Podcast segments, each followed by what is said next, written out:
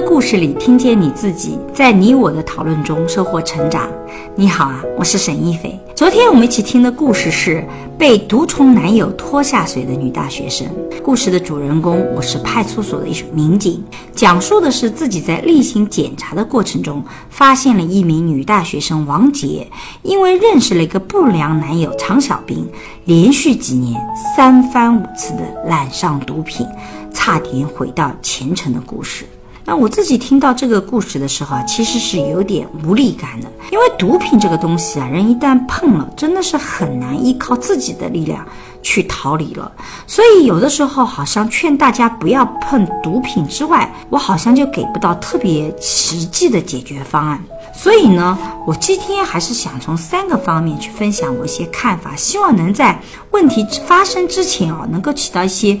预防和警醒的作用。首先，目前社会上关于远离毒品、珍爱生命的宣传、警示的力度，我觉得还是不够的。尤其是针对青少年所涉及到的网络渠道、活动场所和义务教育，我觉得其实还是有待于加强的。要尽可能让青少年普遍知晓和意识到这个事情的危害性。那比如说，故事中的王姐和男友是通过打游戏认识的。并且很快就确立了情侣关系。她第一次碰到毒品，是因为在网吧打游戏太困了，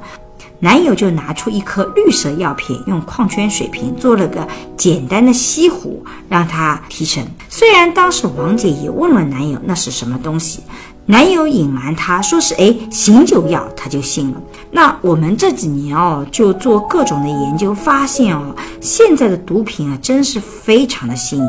不再是传统上原来的毒品的样子，它可以做成各种各样、形形色色、不易辨认出来的样子，甚至很多时候它长得就很像那种。呃，很可爱的糖果啊，这个颜色都是粉色啊、绿色啊，让你觉得是完全没有害的。所以骗你吸毒的人也会用各种套路吸引你上钩。所以这个时候，我就希望特别增强大家对于毒品的普遍认知和作案套路，尽可能的规避掉风险。听到这里，我不知道你所了解的毒品都是什么样子，或听说过什么样的套路啊？非常欢迎你把听说过的这些跟毒品有关的了解写在音频下方，我相信能帮到很多人。第二个呢，这个故事其实再次让我们意识到。建立良好的亲子关系的重要性，只有这样，我们才能提前预防和规避风险，甚至当意外和风险发生的时候，父母能够和孩子一起去应对。故事中的王杰从小父亲就在武汉做生意，母亲也是一个事业心很强的人，多年来他们一家人很少聚在一起。他自己也没有机会和父母交流，内心其实很孤独的。那由于父母和孩子的关系不是特别的亲密，就会导致啊，孩子不信任成年人。当他遇到问题的时候，你会发现他不会第一时间向。父母去求助，比如说王杰在这个故事里，他出现问题的时候，你看他不是去寻求父母的帮助，而是去找男友，因为只要他一个电话，男友就会出现。那如果父母跟孩子的关系很好，孩子很信任父母，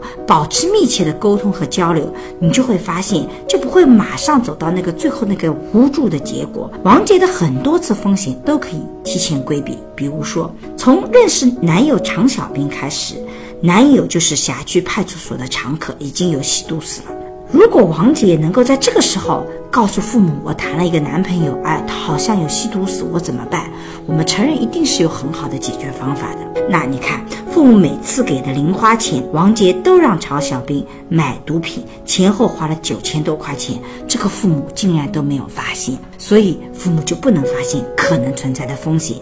那第一次吸毒被抓是两零一三年六月，戒毒之后，两零一四年一月，王杰又和常小平取得了联系，染上了毒品，直到又过了三个月，父母才发现王杰吸毒。你看。王杰从吸毒的时候，父母都不是第一个发现的。在强制送去戒毒之后，两零一五年两月，王杰坚定地说已经戒毒了，准备出国留学，却在两零一五年六月再次和常斌在酒店吸毒。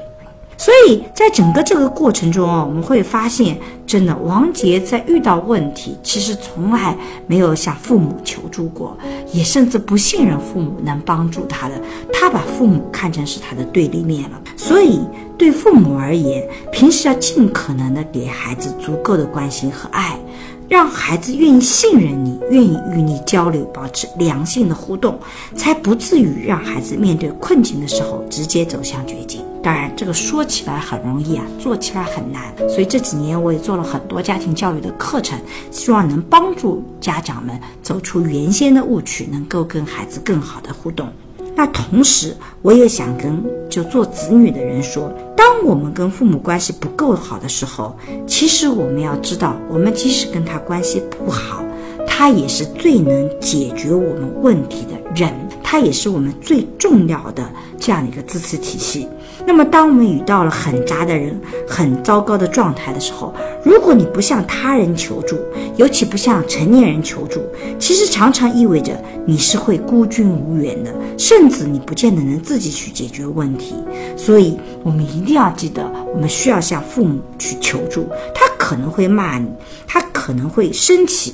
可是他们真的是少数能够真正帮到你的人。最后，我也特别希望能完善青少年的戒毒机制的管理制度，帮扶青少年安全。平稳地度过戒毒阶段，走上正轨。那么，即使是年轻人过了青少年阶段，我觉得这样的服务机制也是非常好的。那像这个故事里面，这个青少年的戒毒机制，可能就能够帮助像常小兵这样的人。你会发现，故事中的常小兵其实是一个家境很惨淡的孩子，父亲因违法进了监狱，母亲远走，照顾他长大的奶奶也离世，染上吸毒后也就无拘无束了。从十三岁开始啊，青少年时候三番五次都因吸毒被抓，也引诱不少年轻女子吸毒上瘾，但总是拘留。几天后就会能放出来，再混在街上。当然，民警没有办法送他去强制戒毒隔离，是考虑到患有先天性的心脏病。但在这里，我还是呼吁更多的针对青少年戒毒的机制，